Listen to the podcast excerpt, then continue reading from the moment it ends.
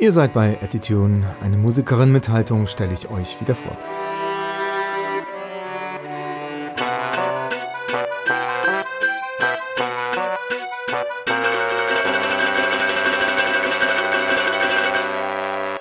Andrea Pancho heißt die Künstlerin. Sie hat, so viel sei schon mal erwähnt, sie hat viel im gewissen Sinne mit Migration zu tun, was ihre eigene Familiengeschichte betrifft, was ihr Engagement für soziale Projekte betrifft und vielleicht auch was ihre Leidenschaft für ein bestimmtes kulturelles Genre betrifft. Gleich mehr dazu.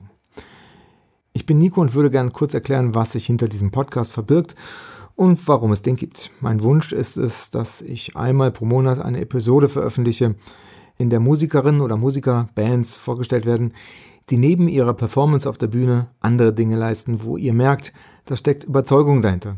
Zum Beispiel Andi Starek von der Kinderrockband Schlawindel. Andi ist an Schulen als Pate aktiv gegen Rassismus und Mitglied beim Verein Orienthelfer, wo es um die Hilfe für Syrerinnen und Syrer geht, die ihre Heimat verlassen mussten. Haltung zeigen geht halt auch dann noch weiter, wenn die Mikrofone abgestellt sind. Für ein paar einleitende Worte zu Andrea würde ich gerne kurz ihre Webseite zitieren. Ich singe heißt es da. Sehr gerne singe ich jiddische Lieder und vergnüge mich damit, herauszufinden, wie jiddische Musik mit anderen Musikgenres kombiniert werden kann. Dabei entstand unter anderem das Projekt Alpenkletzmer. Und weiter, hin und wieder packt mich der Aktivismus in Sachen Menschenrechte und ich organisiere Benefizkonzerte, deren Erlös an NGOs geht, die sich für Geflüchtete in und außerhalb Deutschlands einsetzen. Das habe ich gelesen und sie gleich darauf angefragt. Dann haben wir uns verabredet für ein Gespräch und darin geht es unter anderem eben auch um ihre spannende Familiengeschichte. Die Familie hatte slowenische Wurzeln, lebt in Deutschland auch während der Nazi-Zeit. Und wie ihre Familie es geschafft hatte, diese Zeit zu überstehen, hatte Andrea erst später realisiert. Ein kurzer Ausschnitt aus dem Gespräch, das ihr dann gleich ganz hören könnt. Dann wurde mir klar, dass die Geschichte, die von den Groß, von der Großelterngeneration an uns weitervermittelt wurde, nämlich dass das alles ganz easy war, weil waren ja eh alle so Genotten und Mai und der eine Onkel war halt Kommunist, da muss man damit rechnen, dass er ins KZ kommt, ja, dass das eigentlich eine Geschichte war, um die Familie zu schützen. Denn es war überhaupt nicht ungefährlich, Slowener oder Slowene zu sein im NS.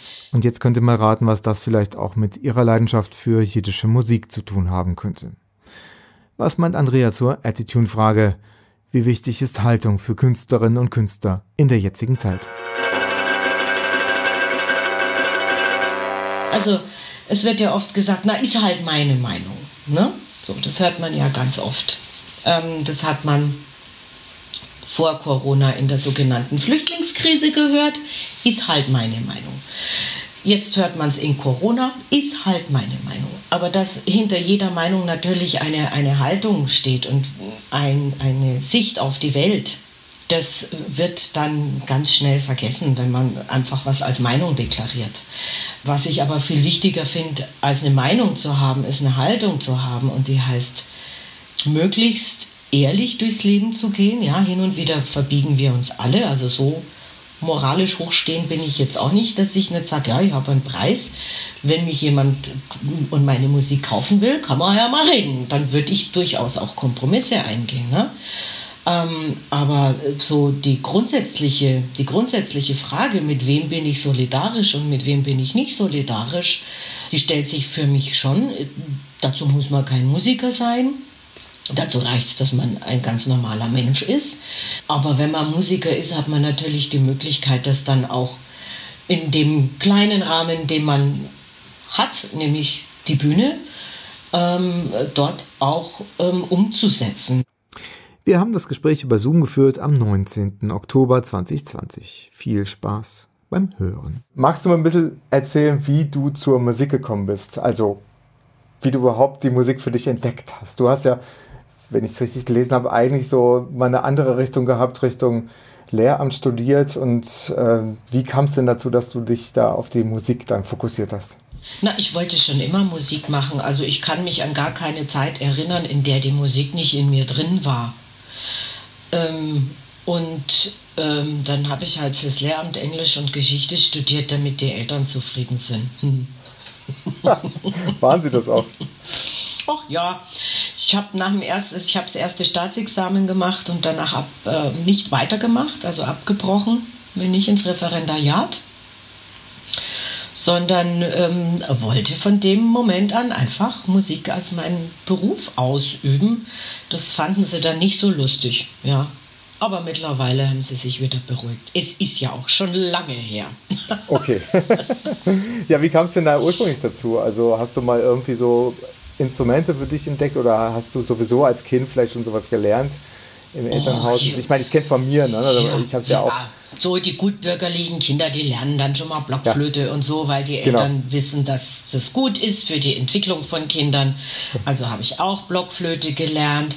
Ähm, dann muss man dazu sagen, dass meine Eltern eifrige Opern, Theater und Konzertgänger sind und auch damals schon waren. Das heißt, ich wurde ganz früh typisch westlich, sage ich mal, an die klassische Musik herangeführt, indem ich schon als, ich weiß nicht mehr, wie alt ich war, Grundschule, erste, zweite Klasse, irgendwie sowas, ähm, in eine Oper im Gärtnerplatztheater gegangen bin oder geschickt wurde. Das war der Freischütz erinnere ich mich noch.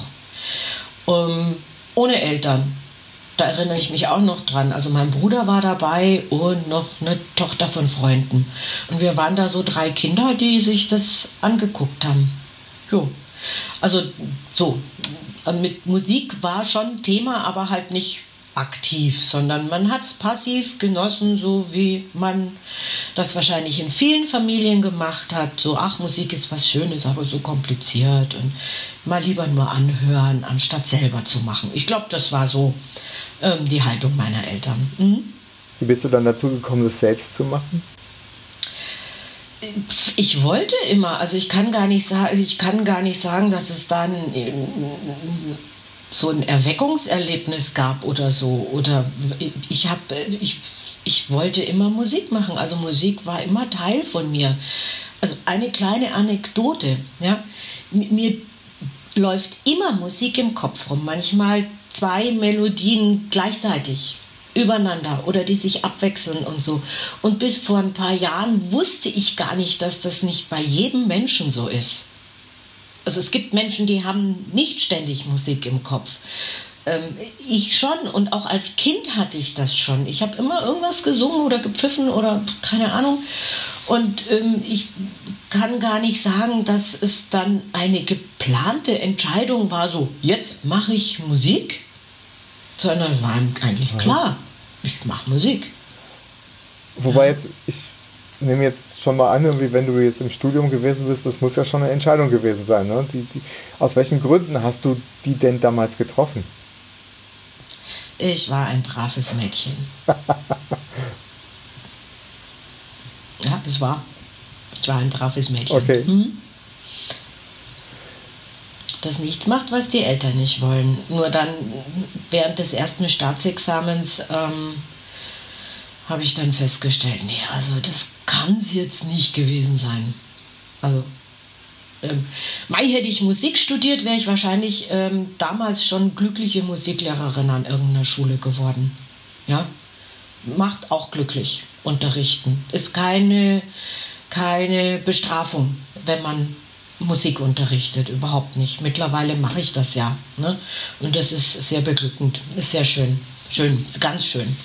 Königsdisziplin, sage ich.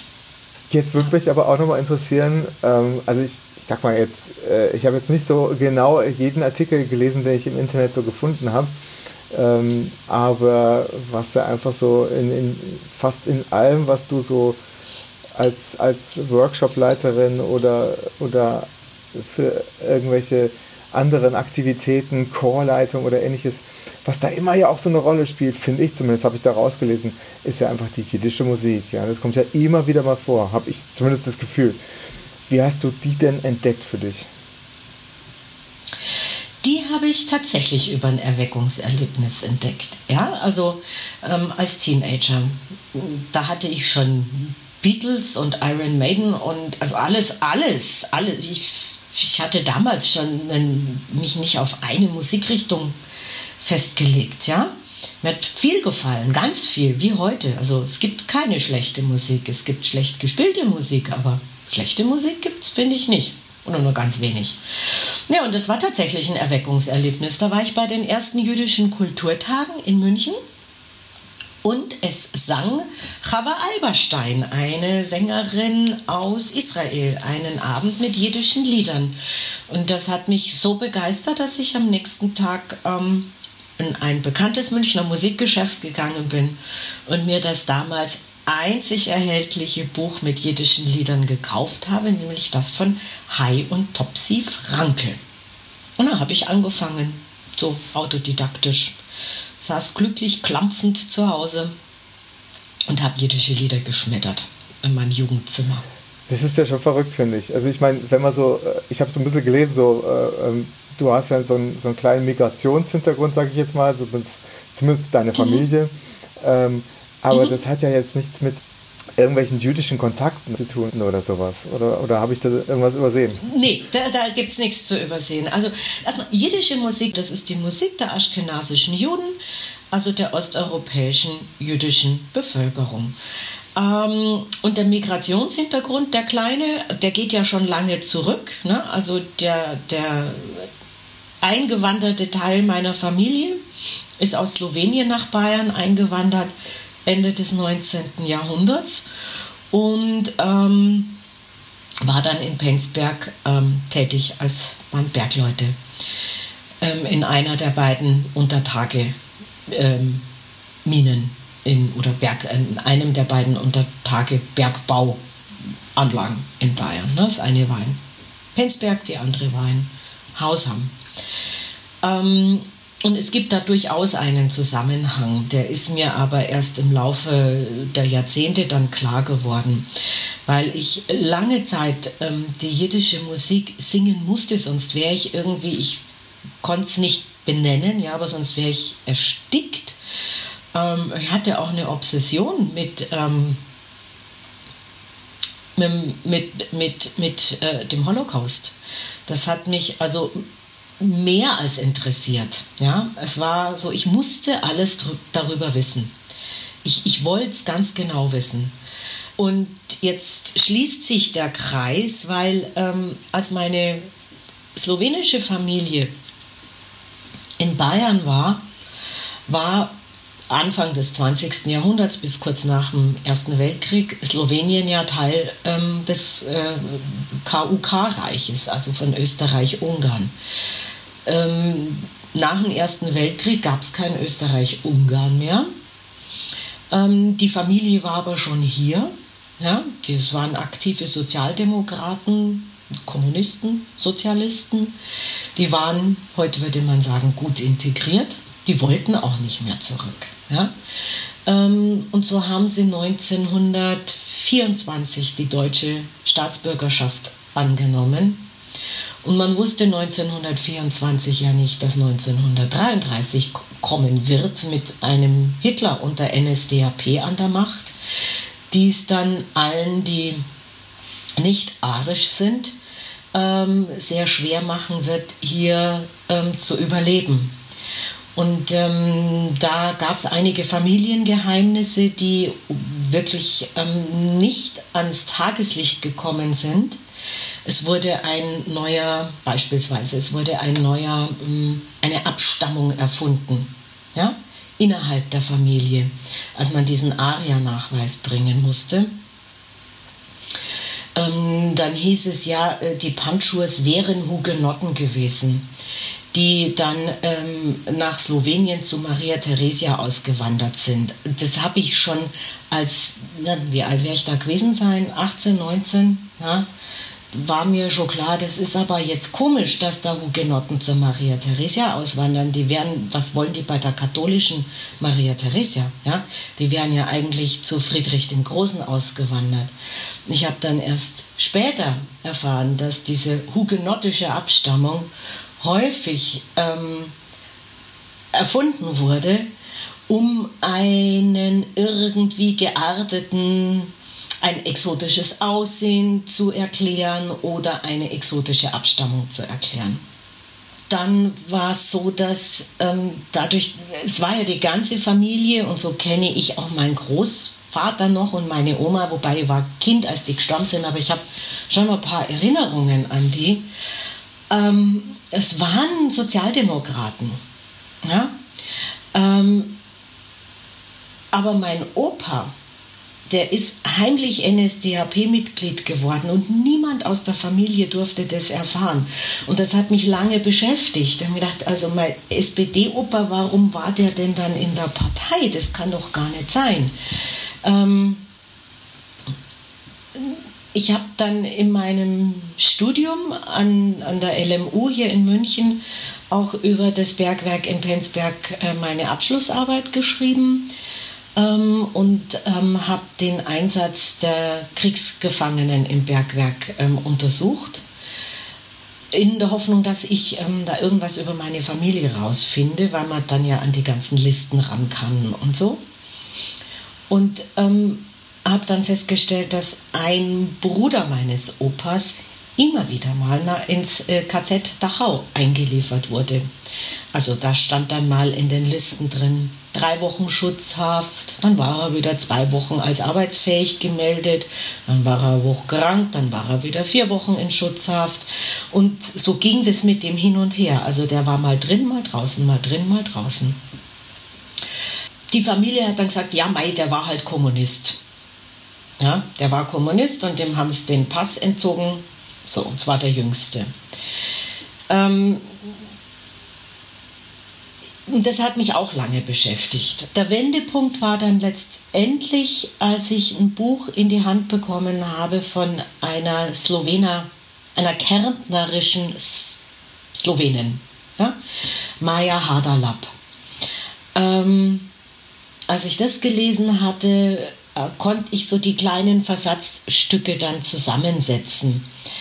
Ähm, die hat einfach die Geschichte ihrer slowenischen Familie in Kärnten während des NS aufgeschrieben. Das ist ein biografisches Buch, autobiografisches Buch und ähm, dann wurde mir klar, dass die Geschichte, die von den Groß von der Großelterngeneration an uns weitervermittelt wurde, nämlich dass das alles ganz easy war, weil waren ja eh alle so Genotten und Mai und der eine Onkel war halt Kommunist, da muss man damit rechnen, dass er ins KZ kommt, ja, dass das eigentlich eine Geschichte war, um die Familie zu schützen.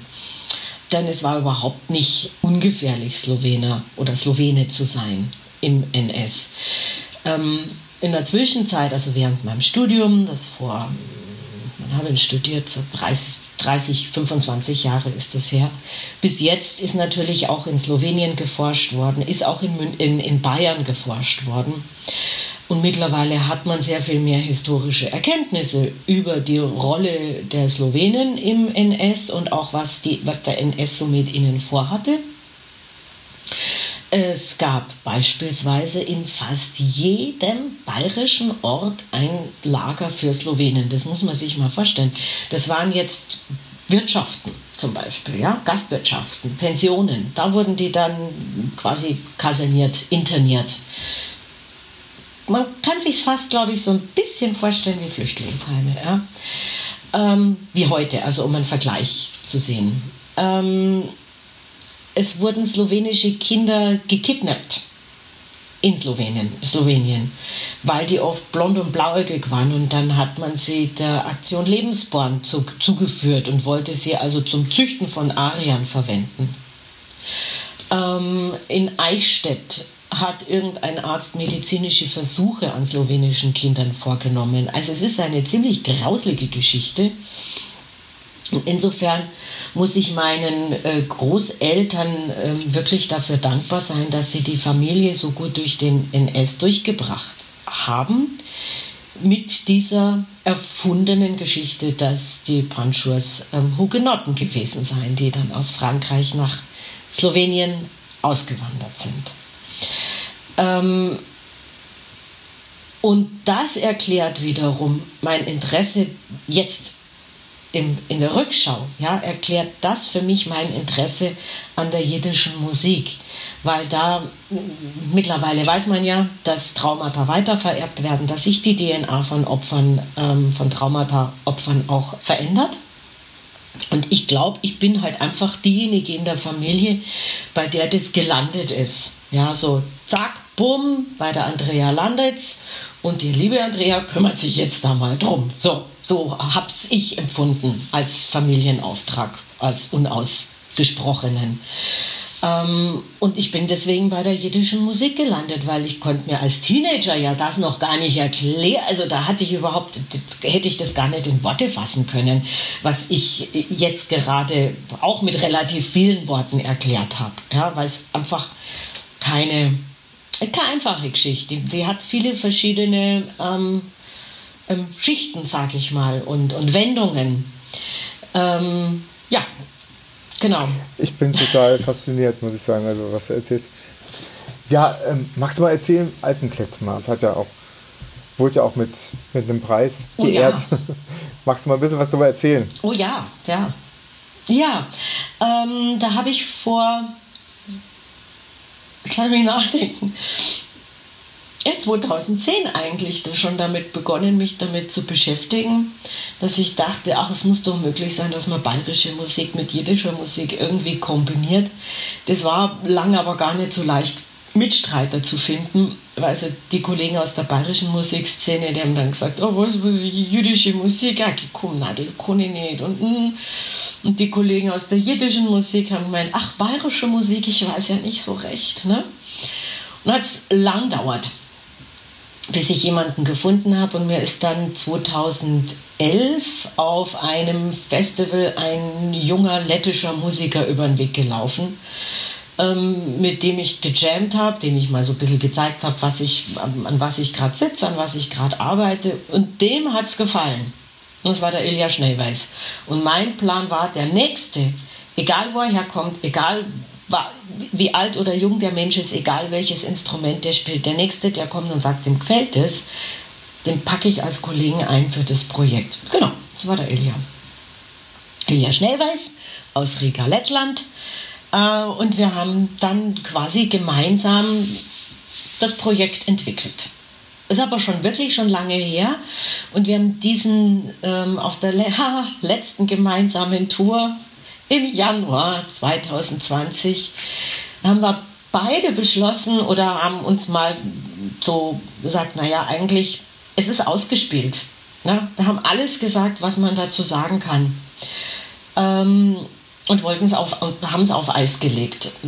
Hatten aber durchaus Pläne, dass wenn er, weil er wohnt jetzt in, in New York, in Brooklyn, wenn er in Europa ist oder ich was habe, wo wir zusammen spielen können, dann spielen wir Konzerte und überlegen uns kurz vorher, was wir spielen. Also wir spielen unglaublich gern miteinander. Also kann ich von meiner Seite aus sagen, er ist ein hervorragender Musiker.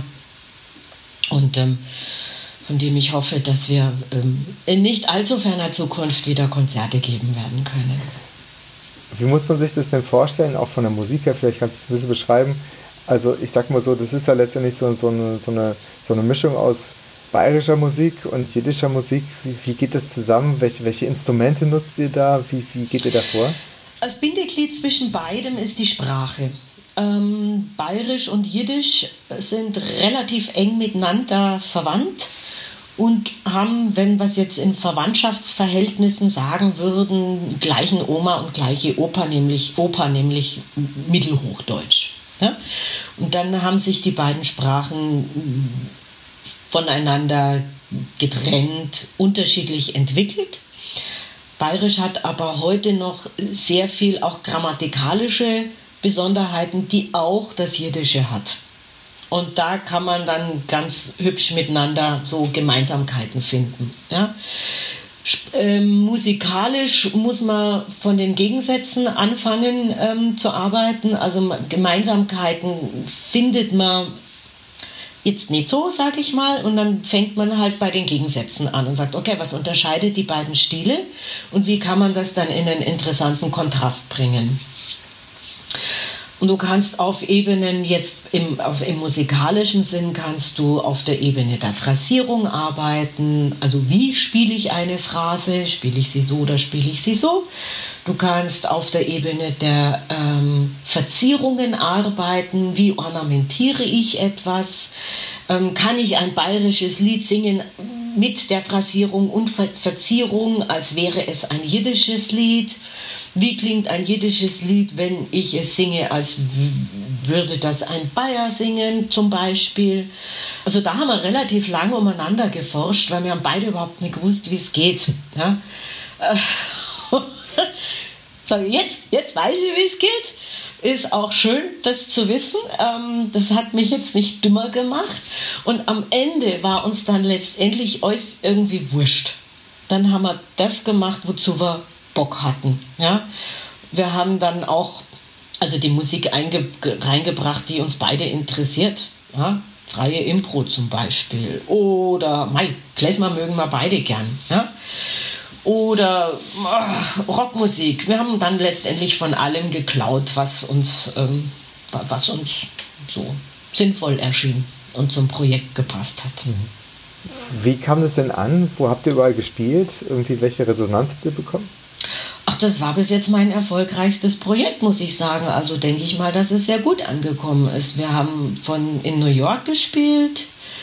Das ist in, in Europa rumgewandert, das Projekt, bis nach Bulgarien, in Deutschland von der Nordseeküste bis nach Garmisch äh, und von Köln bis nach an die, an die, an die deutsch-polnische Grenze. Also das war hat recht gut eingeschlagen, muss ich sagen. Ähm, Habe ich wohl einen Zeitgeist getroffen oder Nerv der Zeit. So. Weiß man immer nicht, wenn man an was arbeitet. ne? Jetzt habe ich aber auch noch gesehen, dass du natürlich auch noch andere Sachen machst, außer jetzt aktiv zu musizieren. Mhm. Deine Workshops, die haben mich fasziniert. Mhm.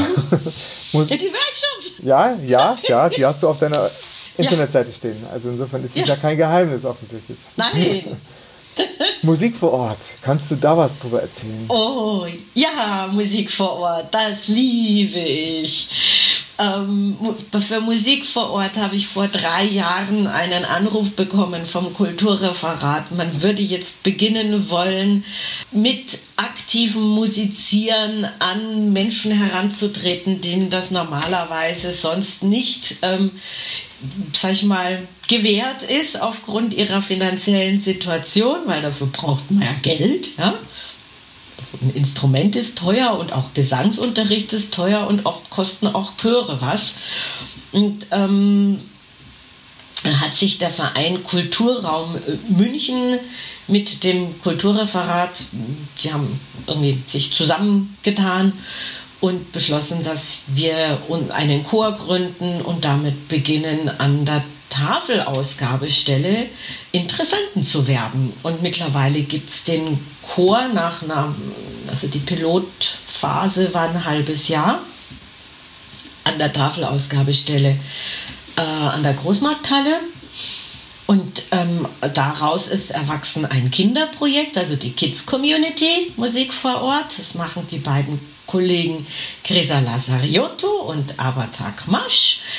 Ähm, und der Musik vor Ort Chor, den leite ich zusammen mit Gurdon Thomas, also Ian Chapman, alias Gurdon Thomas. Und ähm, wir sind ein bunt gemischter Chor mit verschiedenen ähm, Hintergründen und auch Nationalitäten. Und es ist ein ganz, ganz tolles Projekt. Ja. Also wie schaut es denn aus? Habt ihr dann einen festen Termin, wo halt auch die Teilnehmer wissen, okay, jetzt findet eine Probe statt, jetzt muss ich dort erscheinen? Und, und ja. welche Mitstreiter habt ihr da? Was für, für einen Hintergrund haben sie da? Oder, oder merkt man da vielleicht gar nichts davon, wenn man dann halt musiziert? Beim Musizieren merkst du nichts davon. Also das ist ja das Tolle an dem Chor. Das ist ein so ein... Ähm, sympathisches Häufchen. Ja, also wir sind 12 bis 17 Leute, 17, wenn alle da sind. Wir treffen uns jeden Dienstag um 18 Uhr. Im Moment in der Zinetti-Straße 2 am Haus, an dem also der Kulturraum sein Büro hat. Und wir gehen dann hinten raus auf den großen Parkplatz und machen Outdoor-Proben.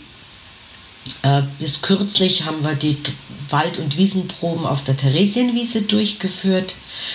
Ähm, jetzt sind wir am Kulturraum, damit man dann auch mal ganz kurz reingehen kann und vielleicht einen Tee trinken kann, falls es zu kalt wird. Die Sänger und Sängerinnen haben alle möglichen Hintergründe, also ganz von einer Sozialpädagogin bis hin zur, ich weiß gar nicht, kenne die Berufe gar nicht, weiß ich nicht, habe ich noch nie nachgefragt, muss ich sagen. So, ähm, aber jeder Mensch, der neu dazukommt, wird hemmungslos integriert und das ist ähm, das ganz, ganz toll an diesem Chor. Ja, bin ich stolz drauf, dass ich da den Chor leiten darf. Mhm, ja. Wenn ich es richtig verstanden habe, dann ist es ja letztendlich auch so eine, so eine bunt gemischte Gruppe, wenn ich es wenn richtig sehe. Ja? Also da sind ja, wie du sagst, jetzt Bankkauffrauen dabei vielleicht, aber auch eben auch Leute, die halt tatsächlich äh, dann auch auf die Tafel angewiesen sind. Habe ich zumindest so, mit so, Sicherheit. so ja. draus gelesen, ne? was, was da. Ja, mit ja, ja, ja, ja, mit Sicherheit, natürlich. Ja, ja, ja, genau so ist es. Mhm. Und finden die Und da die so, so eine Art ja. von, von Gemeinsamkeit, wenn, wenn man da halt dasselbe Lied singt? Ja, natürlich, natürlich. Ähm, das ist ein neurologischer Prozess, ja? warum wir dann ein Gemeinschaftsgefühl entwickeln, wenn wir gemeinsam das gleiche Lied singen. Und das ist auch erstmal wertfrei. Ja? Du kannst dieses Gemeinschaftsgefühl auch missbrauchen. Geht auch. Aber das ist ein neurologischer Prozess, denn Musik wirkt im ältesten Teil des Gehirnes, also dort, wo Musik erfahren wird und noch nicht kognitiv analysiert wird. Und wenn wir das gemeinsam machen, dann rührt das einfach an, äh, dann müssen wir quasi an unserem Ego vorbei arbeiten oder arbeiten wir an unserem Ego vorbei und haben gemeins als Gemeinschaft eine gemeinschaftliche Erfahrung. Genauso wie auch ähm, Konzertgänger, ja? auch bei einem klassischen Konzert. Zuhörer erfahren letztendlich das Gleiche wie jemand, der aktiv Musik auf der Bühne macht. Das ist der gleiche Prozess, der gleiche neurologische. Ähm, beim Singen ist es dann auch noch so, dass das, das Gehirn, das schüttet diese Kuschelhormone aus, ja, also Serotonin und Oxytocin. Das sind glücklich machende Hormone und Bindungshormone. Ähm, und das stärkt natürlich dann eine Chorgemeinschaft. Ja, wenn man gemeinsam singt, dann entwickelt man eine Bindung zusammen, zueinander. Ja. Kommt da ab und zu mal auch Feedback, dass du irgendwie von den Teilnehmern irgendwas hörst? Oder, mhm. oder ein Lob hörst? Oder mhm. wie schaut das aus? Ach, ich, eigentlich kriegen wir das jede Woche. Nach jeder Probe. Kommt schön Bas. Oder, oh, können wir dieses Stück mal singen? Und dann singen wir es beim nächsten Mal. Also da ist ähm, ähm, ja, also kürzlich hat der Chor auch, auch unserem Projektmanager, dem Nikolaus Schön, ein Geschenk gemacht. Ja, ich weiß gar nicht, was Wein und Schokolade, glaube ich, war es. Ja, weil der ganz viel im Hintergrund arbeitet und organisiert und Strukturen schafft und uns vernetzt und so. Und ähm, ja, die Wertschätzung ist einfach da. Super. Ja.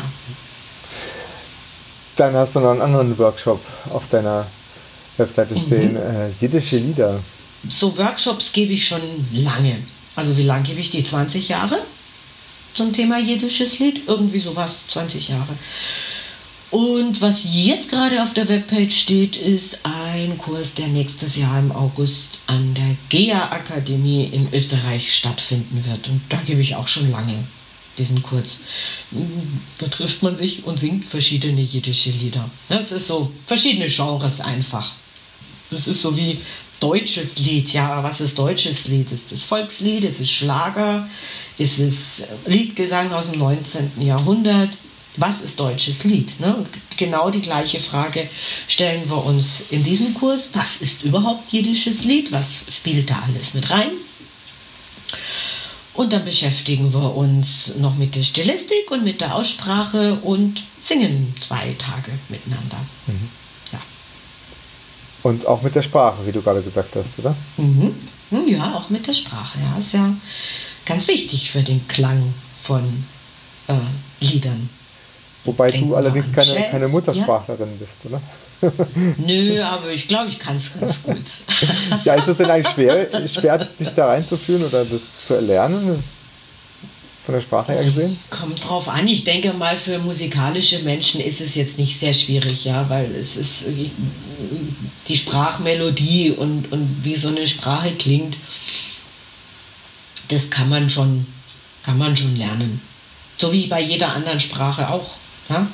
Man kann auch Italienisch lernen oder Englisch oder Französisch oder Spanisch. Und es ist ja auch, Mai, für Jazz ist es ja auch wichtig, dass ich ein ordentliches Englisch habe.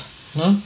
Es klingt ja dann anders. Oder für ein deutsches Lied aus dem 19. Jahrhundert, Schubert-Lieder. Also das wissen wir alle. Wenn da jemand einen ganz, ganz starken Akzent hat, dann fühlt man sich als Zuhörer, als Muttersprachler ein bisschen unwohl beim Zuhören. Denkt sich so, ah, ich fühle mich nicht zu Hause. Und ähm, finde, das sollte man allen Liedern in jeden, an allen Sprachen entgegenbringen, diesen Respekt. Ja? Dass die Sprache ja mit ein elementarer Bestandteil des Klanges von einem Lied ist. Ja? Das ist jetzt eigentlich eine ganz gute Überleitung zum Thema Kinderlieder in München. Da mhm. bist du ja auch gerade dabei, da entsprechend, ja, wie soll man sagen, was zu erforschen oder herauszufinden, was denn wie gesungen wird. Magst du darüber was erzählen und auch mal erzählen, welche Rolle möglicherweise da in dem Zusammenhang auch die Sprachen spielen? Ja, ganz interessant. Also ich habe ja, also ähm, dieses Projekt, das ist schon ein bisschen älter. Das, ähm, da hat mir das Kulturreferat den Auftrag gegeben, da ein bisschen zu forschen und Kinder zu befragen, welche Lieder sie denn gerne zurzeit singen. Und ich habe interessanterweise gar nicht so viel internationale Kinderlieder sammeln können. Ich dachte, ich sammle viel, viel mehr. Ähm, und es spiegelt letztendlich auch die Erfahrung an der, an der Tafel wieder, als wir angefangen haben, auch mit den Kindern Musik zu machen. Die wollen nicht so gerne was Türkisches singen, die wollen lieber was Deutsches singen. Weil, wenn viele Kinder aus vielen unterschiedlichen ähm, Sprachen zusammenkommen, na welche Sprache können sie alle? Deutsch. Das lernen sie in der Schule. Im besten Fall, also im schlimmsten Fall erst in der Schule. Hoffentlich schon früher. Ne? Aber Deutsch ist eine Sprache, das verbindet sie alle. Und die Kinder wollen dann keinen anderen ausschließen. Also haben, sie an, haben die Kinder an der Tafel, die wollten deutsche Lieder singen. Und ich glaube fast, dass bei dem Projekt, ähm, da war ich in verschiedenen Grundschulen und äh, Kitas auch, ein paar englische Lieder kamen, ein bisschen was Französisches, ein bisschen was Italienisches, aber eben interessanterweise Sprachen derjenigen Bevölkerung, die man letztendlich heutzutage als Expats bezeichnet. Ne?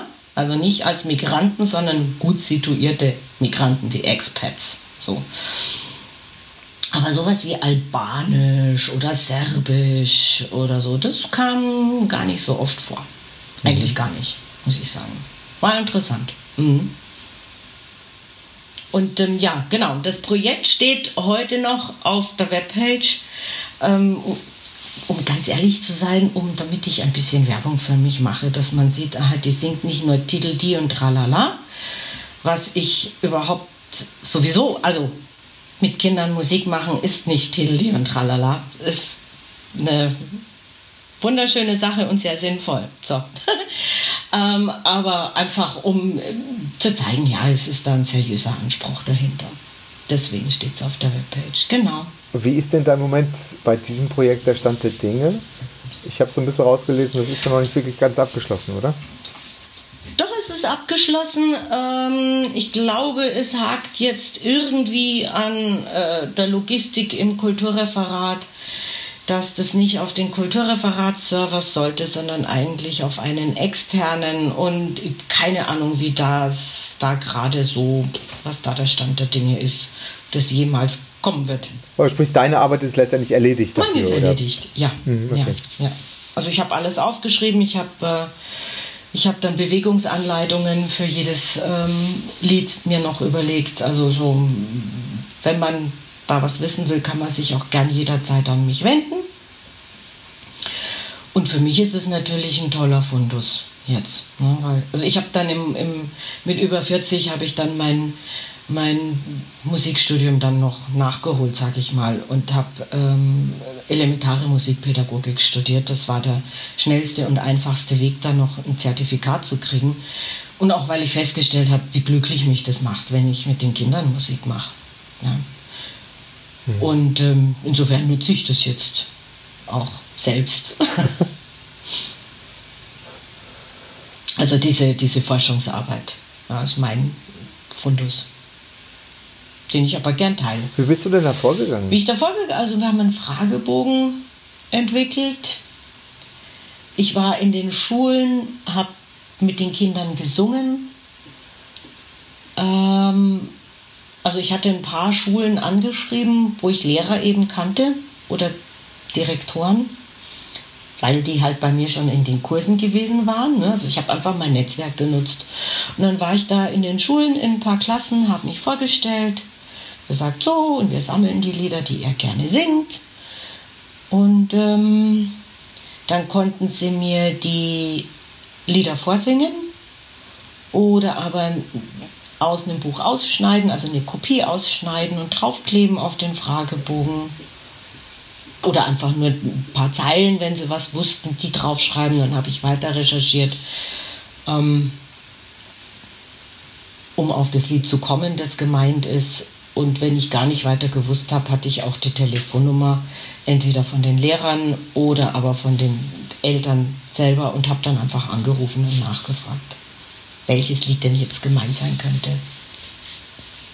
Waren denn da auch Lieder dabei, die du nicht kanntest oder? Ja, Piratenlieder waren einige dabei, die ich nicht kannte. Weihnachtslieder habe ich auch nicht alles gekannt. Ja, ich sag mal so, ich glaube, dass das also ich sag mal, ich habe ja auch Kinder mhm. und äh, ich stelle einfach auch so ein bisschen fest, dass sich das ja letztendlich auch ändert, je nachdem, welche Lieder gerade eben dann auch nochmal neu erschienen sind von entsprechenden Bands oder, oder ja. Musikern oder Musikern, die ja. dann da halt so äh, Piratenlieder oder oder oder ähm, die Weihnachtsbäckerei zum Beispiel. Oh Gott, oh Gott, ja, ja, ja, die wurde mir auch ganz oft genannt. Mhm. Na gut, dann wissen wir, worüber wir sprechen. Ja, ja, Weihnachtsbäckerei kam ganz oft. Ähm, ach ja, aber auch ein lettisches Schlaflied fällt mir gerade. Nein, ein litauisches, ein litauisches. In der entsprechenden ein Sprache litauisches dann auch. Schlaflied. Ja, ja, ja, ne? ja, ja. Ganz, ein ganz ein süßes Aha. Lied. Mhm. Klasse auch ein ungarisches, so ein Fingerspiellied. Jetzt fällt es mir so langsam ein, aber es waren wirklich die Ausnahmen. Mhm. Ja? Chok, chok, soka, ba, ba, ba, ba. Also in der typischen Kinderlied, Harmonik, Pentatonik. ne? ähm, aber ganz ein süßes Fingerspiel, was auch bei deutschen Kindern gut ankommt. Also bei allen, weil es wirklich ganz süß ist. Da, da, sitzen so ähm, Krähen sitzen da und die picken, die picken irgendjemanden und äh, dann sagt eine erwachsene Frau hesch, hesch, hesch, hesch, hesch und die verjagt diese Vögel alle. Und dann müssen alle Kinder hesch, hesch, hesch, hesch, hesch machen und die Hände in die Luft werfen und hesch, hesch, hesch und das finden sie dann ganz süß und dann fängt man es wieder von vorne an. genau. Vielleicht kannst du mal kurz nochmal sagen, was, was du dir davon erhoffst, was möglicherweise die Erkenntnis von deiner, ich sag mal in Anführungsstrichen, Forschungsarbeit gewesen sein könnte? Die Erkenntnis war tatsächlich, dass die Kinder sehr gerne deutsche Lieder singen, weil sie das, weil sie, weil sie alle gemeinsam die deutsche Sprache sprechen. Ja? Ähm, Im Unterricht mit Kindern, die noch die eine andere Muttersprache haben als Deutsch, habe ich dann festgestellt, dass die das durchaus dann schon toll finden, wenn man auch mal ein Lied auf Italienisch singt oder auf Portugiesisch oder Türkisch. Ja? Weil sie sich dann schon sehr wertgeschätzt fühlen. Aber wenn die untereinander singen, glaube ich, singen sie doch gerne Deutsch, weil sie das einfach, weil das die Sprache ist, die alle können. Hm? Dann habe ich auch gesehen, du bist hm. auch im Bereich Kulturmanagement aktiv. Hm. Oder zum Teil warst, oder? Also vielleicht kannst du da ein bisschen was von erzählen von dem Festival? Das habe ich, ja, das habe ich lange ähm, erst als Teilnehmerin, also es geht um den Jiddisch Summer in Weimar. Das ist ein großes und auch sehr wichtiges Festival zur jiddischen Kultur, also zur osteuropäisch-jüdischen Kultur. Es ist ein Workshop-Festival wo man an Workshops teilnehmen kann, die eine Woche dauern oder auch nur drei Tage.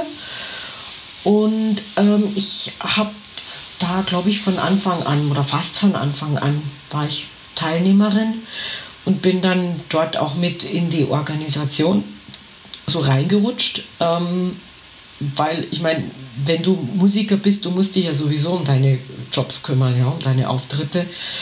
Und ähm, ich glaube, ich kann es einfach. Das ist jetzt nicht was, was ich mir groß zugute halte, ist einfach ein Talent, das ich habe. Und ich habe äh, im Süden von München für einen Verein Kunstdünger lange Zeit auch alle zwei Jahre schon ein Klezmer-Festival durchgeführt und das sehr gerne und ähm, auch wirklich mit großer Freude gemacht.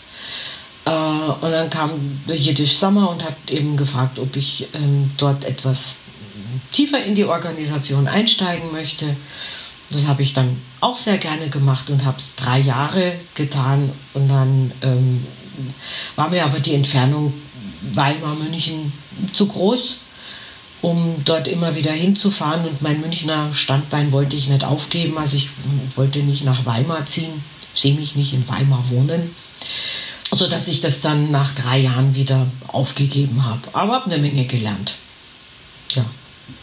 Übers Und ja. Auch da hat es wieder was mit jüdischer Kultur zu tun, mhm. die ganze Sache. Ja, ne? ja. Naja, logisch, klar, es ist ja das Netzwerk. Ne? Also wenn ja. du die Musik machst und wenn du dann auf die Workshops gehst und die Leute kennenlernst, ich meine, logisch ist es ist eigentlich logisch. Ja. Genauso wie das Netzwerktreffen für Frauen, gell? Mhm. Magst du da was darüber erzählen?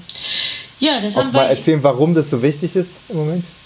Ja, also äh, ich, da, da gibt es jetzt viele Gründe. Also zum einen ist es, Musik ist ja ist ja schon so ein Jungsgeschäft. Ne? So.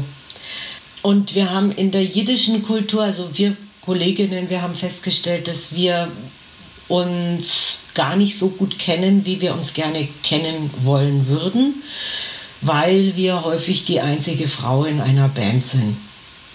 Jetzt ist es so, ich bin Bandleaderin von meinen eigenen Projekten.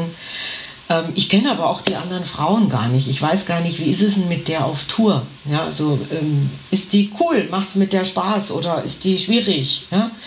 Mit den Kollegen, ähm, sagen wir mal so, da hatte ich, das hat sich einfach biografisch so ergeben, dass ich das, ähm, dass ich eher an die rangekommen bin als an die Kolleginnen und fand es auch irgendwann mal schade und gedacht, da muss sich doch was, muss sich doch was ändern.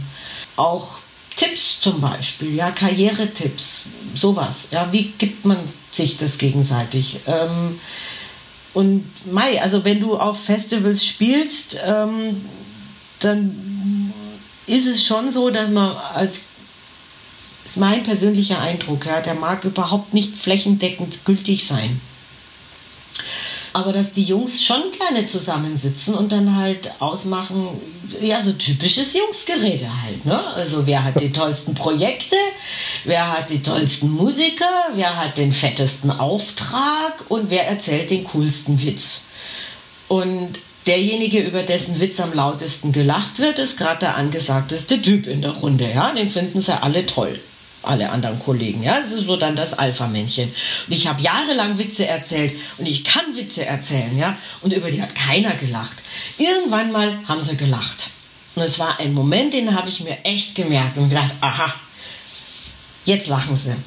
Jetzt habe ich wohl mir irgendwie ein Standing erarbeitet. Und wir wollten innerhalb der, also wir Frauen, wir wollten uns einfach besser zusammenschließen ähm, einfach damit wir uns auch gegenseitig besser unterstützen können. Ja. Und da ist einiges draus gewachsen. Also heute Abend um ein, nee, 23 Uhr europäischer Zeit trifft sich die Gruppe von Cookie Segelstein. Das ist eine Geigerin aus den USA, den, äh, wo wohnt sie denn? Kalifornien, glaube ich. Ähm, die hatte dann die Idee, ach Mensch, wir treffen uns alle paar Wochen und erzählen uns gegenseitig von unseren Projekten und geben uns gegenseitig künstlerisch Tipps, wenn jemand Tipps haben möchte. Ansonsten erzählen wir dann davon. Wir sind dabei, ein Mentoren, Mentorenprogramm aufzubauen. Ja? Ähm, wir haben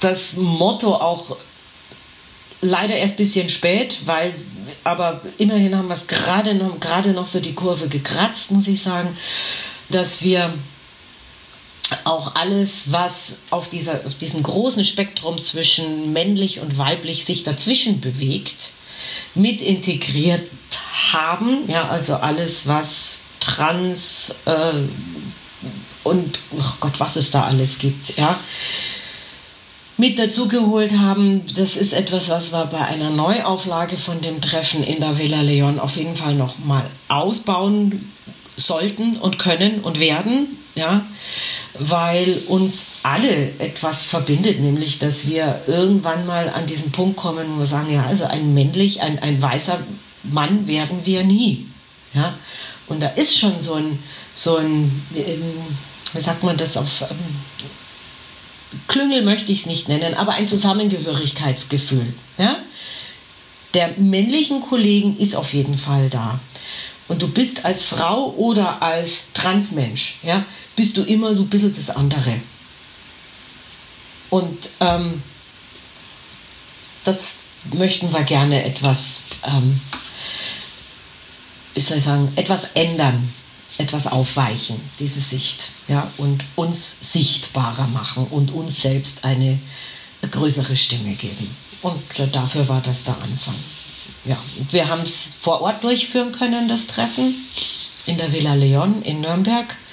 Ähm, es waren Teilnehmerinnen da aus Österreich, aus Großbritannien, aus Deutschland und aus Dänemark. Es wollte auch noch eine aus ähm, Prag dazu stoßen. Das ging dann nicht, weil just an, am Tag davor Prag zum Risikogebiet erklärt wurde und sie so schnell nicht ihren äh, Test hat machen können.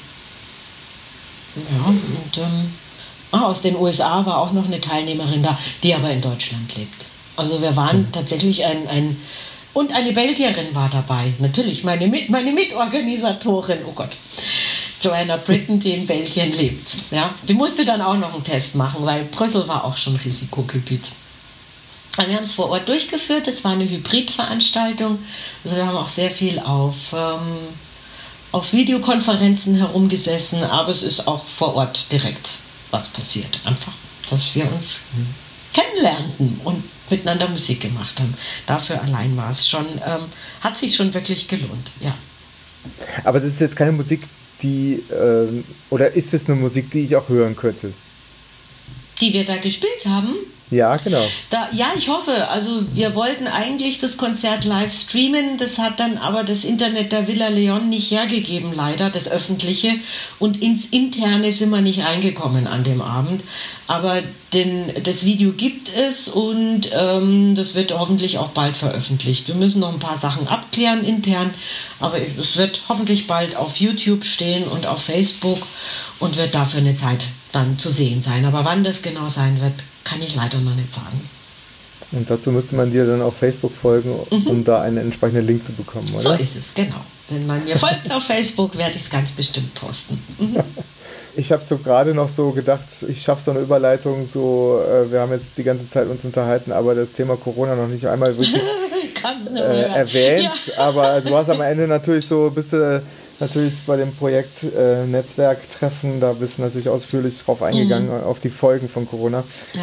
Ich wollte dich ja noch zum Sang- und Klangfestival fragen. Ja. Ähm, du hast echt gut recherchiert, mein lieber Scholli, da ist nichts ausgelassen.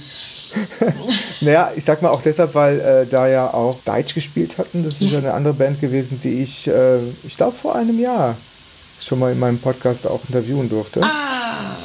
Und jetzt im Frühjahr, ich sag mal, da habe ich so ein paar Corona-Sondereditions nochmal äh, versucht zu veröffentlichen, wo ich dann einzelne Musiker nochmal gefragt hatte, wie sie gerade mit der Situation umgehen. Und das war, da waren die ja. eben auch dabei. Oje, mhm, gut und weiter. Oh Gott, ja. und ähm, ja, auf jeden Fall habe ich es gesehen, dass ihr da auch beide vertreten gewesen seid. Mhm. Und ähm, ja, vielleicht kannst du noch kurz erzählen, wie es dazu gekommen ist. Zum Sang- und Klangfestival, na, das muss ich wirklich der Gudrun weiter zuschreiben. Also die hat das ja alles in Windeseile aus dem Boden gestampft und hat ein, großartiges Team. Ich glaube, in sechs Wochen haben sie das gemacht. Ähm, Und äh, da kam irgendwann mal eine Anfrage, ob ich denn Interesse hätte, daran teilzunehmen mit einem vorproduzierten Video. Und ich hatte Glück, muss ich sagen, dass ich das machen konnte, weil ich äh, fünf Wochen vorm Sang und Klang ähm, eine Anfrage vom Deutschlandfunk hatte in Berlin, ob ich da nicht ein Live-Konzert aus dem, aus dem Studio rausspielen wollen würde mit einem Kollegen, der in Berlin wohnt, mit, zusammen mit Patty Farrell, ein Akkordeonist. Und äh, so hatte ich überhaupt einen Kollegen greifbar, weil meine Kollegen, die wohnen ja alle irgendwo, die wohnen ja nicht äh, in München, ja, sondern hm, Brooklyn oder sonst wo. Und ähm, genau, und dann konnten wir dieses Live-Konzert auf Video aufnehmen und dem Sang und Klang zur Verfügung stellen. Ähm, Wäre ich da nicht beim Deutschlandfunk gewesen, hätte ich nicht teilnehmen können. Hätte, hm. hätte nicht geklappt, wäre nicht gegangen. Ja. Hatte ich Glück. Hast du es dir denn angeschaut? Aber natürlich. Das ganze Festival. aber natürlich, das, ja, aber selbstverständlich. Ähm, ich hatte dann, das war ja schon im Vorfeld so, so nett, ja. Also das ist einfach so, wir haben uns vorher nie getroffen. Also ich, ich kenne die Gudrun ähm, äh, aus, von Zeitungsartikeln, ja, im Folker, also im Folk-Magazin. Da habe ich sie schon oft gesehen. Ähm, aber wir haben uns nie, wir sind uns nie begegnet. Aber es war im Vorfeld schon total nett mit ihr zu sprechen. Ich fand sie unglaublich sympathisch und fand auch die Idee, so ein, so ein Videofestival zu machen, toll, weil man dann nicht alleine also das Ding mit den gestreamten Konzerten ist ja, du sitzt dann da und, und spielst und, und hast einen Adrenalinausstoß wie bei einem echten Konzert und dann ist es, dann bist du fertig, machst einen Computer aus und rappelst innerlich, ja sitzt dann da allein in deiner Wohnung und dann sage ich immer zu meinem Hund, so Salome, wir gehen jetzt mal nach dem Konzert, gehen wir mal jetzt in den Wald. Und dann reagiere ich mich im Wald ab ja, und komme wieder runter. Und mit dem Videofestival war es klar, wir können uns die Videos angucken, ganz entspannt, weil wir haben ja unsere Arbeit schon gemacht, ist ja schon erledigt. Ja? Und man konnte auch editieren, man konnte auch sagen, okay, das jetzt nicht, ich, ging nicht so gut live, ja, aber so. Und dann konnte, konnte man es rausschneiden. Ähm, und ich habe mir das ganze Ding angeguckt und ich habe parallel so einen Backstage Zoom-Kanal aufgemacht, wo dann alle nass weil immer wieder einer von den Kollegen vorbeigeschneit ist und dann hatten wir da unseren Spaß. Ja. Also ich habe auf zwei Kanälen geguckt. Am, am, am Laptop, glaube ich, ähm, habe ich Sang und Klang angeguckt und auf dem Handy hatte ich einen Backstage-Kanal oder umgekehrt, weiß ich nicht mehr. Auf jeden Fall waren wir alle am Abend besoffen. Das weiß ich noch.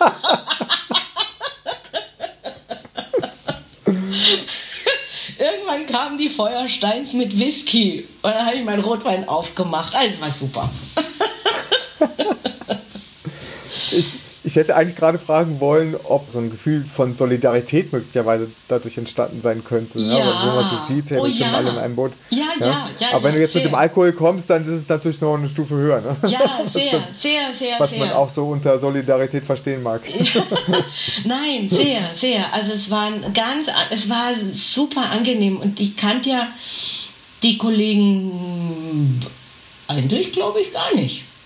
Nee, nee, Nee, bin da noch nie jemandem so äh, auf irgendeinem Festival über den Weg gelaufen. Wie gesagt, ich bin ja immer in der jiddischen Musik rumgehangen und wenig in der deutschen Folkszene. Und es war total schön und es war so schön, dass wir am Ende des Abends, ich weiß nicht mehr, ach, der Stoppock hat gemeint, das brauchen wir wieder. Und wir alle, wir haben das alle gedacht, wir brauchen sowas wieder. Wir wollen nächstes Jahr das in, in, in echt machen. Ja.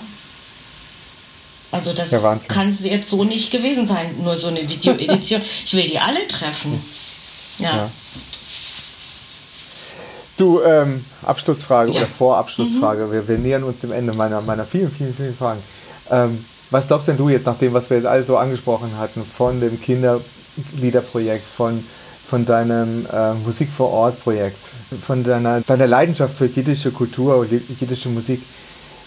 Wie würdest du das beantworten? Wie wichtig ist heutzutage in dem gesellschaftlichen, politischen Umfeld, in dem wir uns alle befinden, äh, wie wichtig ist die Haltung auch für Musikerinnen und Musiker? Also es wird ja oft gesagt, na, ist halt meine Meinung. Ne? So, das hört man ja ganz oft. Ähm, das hat man vor Corona in der sogenannten Flüchtlingskrise gehört, ist halt meine Meinung. Jetzt hört man es in Corona, ist halt meine Meinung. Aber dass hinter jeder Meinung natürlich eine, eine Haltung steht und ein, eine Sicht auf die Welt, ähm, das wird dann ganz schnell vergessen, wenn man einfach was als Meinung deklariert. Ähm, was ich aber viel wichtiger finde, als eine Meinung zu haben, ist eine Haltung zu haben. Und die heißt, möglichst ehrlich durchs Leben zu gehen. Ja, hin und wieder verbiegen wir uns alle. Also so moralisch hochstehen bin ich jetzt auch nicht, dass ich nicht sage, ja, ich habe einen Preis. Wenn mich jemand und meine Musik kaufen will, kann man ja mal reden. Dann würde ich durchaus auch Kompromisse eingehen. Ne?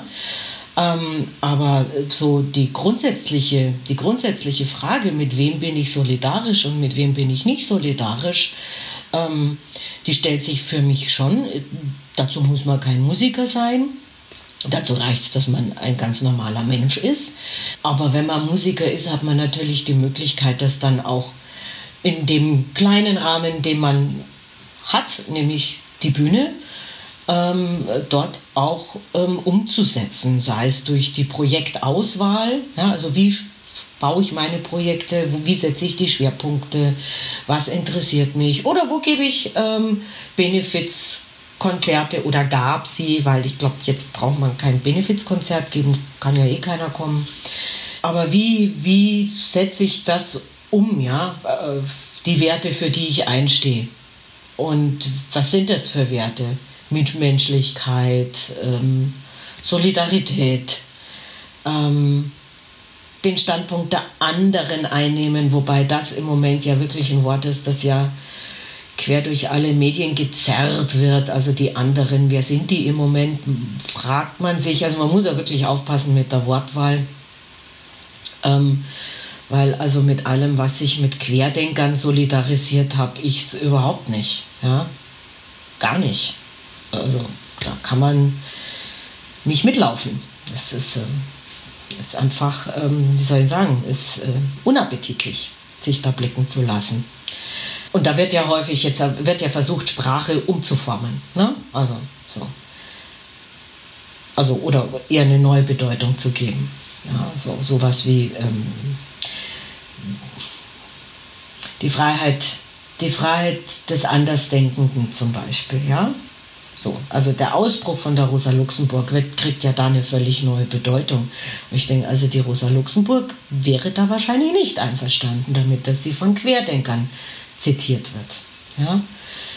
Ist Spekulation, aber sage ich jetzt mal so. Oder auch so Lieder wie Die Gedanken sind frei, dass die auf einmal in der neuen Rechten auftauchen. Also alles, was so interpretationsoffen ist. Ne?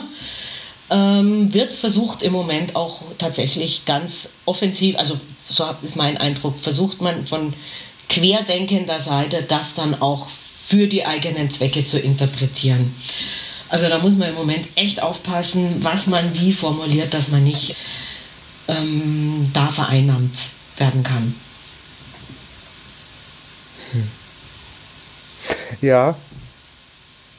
Ja. Jetzt muss ich erstmal innerlich schlucken. Ja. so. Nee, weil das ist, das ist schon ein hartes Thema, ne? Weil, dass das dich halt auch so beschäftigt, ist ja auch, auch ein Punkt, der. Ist ja eigentlich selbstverständlich, denke ich mal. Ne? Also bei einer Veranstaltung, die ähm, auf der Reichsbürger mitmarschieren, weiß ich nicht, was soll ich da? Was soll ich da? Also deren Zwecke, äh, ich unterstelle, dass die haben, die haben Zwecke, die dann letztendlich dazu führen, mich ja abzuschaffen. Also was soll ich da mitmarschieren? Was soll ich da mitlaufen? Ja? Also deren Ziele sind nicht meine. Ganz bestimmt nicht. Mhm. Ich meine, du kannst dir mal überlegen, ob du das da möglicherweise in eine Antwort mit reinfassen könntest. Was ich gern von dir noch gewusst hätte, wäre was ja ganz Banales eigentlich. Was erhoffst du dir denn eigentlich von der Zukunft? Ja, ich habe schon, ja, meine Musikerwünsche. Ich, ich wünsche mir, dass wir, dass wir wieder in gewohntem Maße auftreten dürfen und können, ohne dass ich jetzt, das ist halt jetzt zurzeit so, da muss man es dann auch dazu sagen, Ich gehöre nicht zu denen, die sagen, ist halt nur ein Schnupfen. Ich habe irgendwann mal aufgehört zu zählen, wie viele meiner Kollegen weltweit krank waren und auch schwer krank wurden. Ja? Es ist einfach, man kann es schwer einschätzen, wie es einen arg erwischt. Was ich mir wünsche, ist, dass die Politik unsere Nöte sieht. Wird sie nicht tun, weil es von Anfang an ja schon klar war, dass Kunst jetzt ähm, nicht, nicht mehr dazugehört. Ja? Das ist ja dieses Unwort der Systemrelevanz. Damit schließt du ja Menschen aus, aus der Solidargemeinschaft. Ich würde mir wünschen, dass der Wert der Solidargemeinschaft tatsächlich dann auch mal wieder in der Politik Eingang findet. Das ist ein Wunsch. Ja. Und fürs Musikmachen wünsche ich mir, dass wir irgendwann mal wieder unbeschwert musizieren können. Wird noch ein bisschen dauern, aber es wird schon wieder kommen, weil jede Pandemie hat ein Ende. Jede. Da hoffe ich, dass ähm, bis zum Ende der Pandemie lang genug Menschen unsere politischen Geschicke führen, die ein demokratisches Grundverständnis haben. Und ich kann unterstreichen, Andrea macht aus meiner Sicht die passende Musik mit echtem demokratischen Grundverständnis. Vor dem Hintergrund ihrer Familiengeschichte, ihrer Lebenserfahrung, mit ihrer Leidenschaft für jiddische Kultur, mit ihren Workshops, mit ihrer Chorleitung für Obdachlose und, und, und. Andrea ist halt eine Allrounderin, die einen immer wieder dabei auch musikalisch überraschen kann.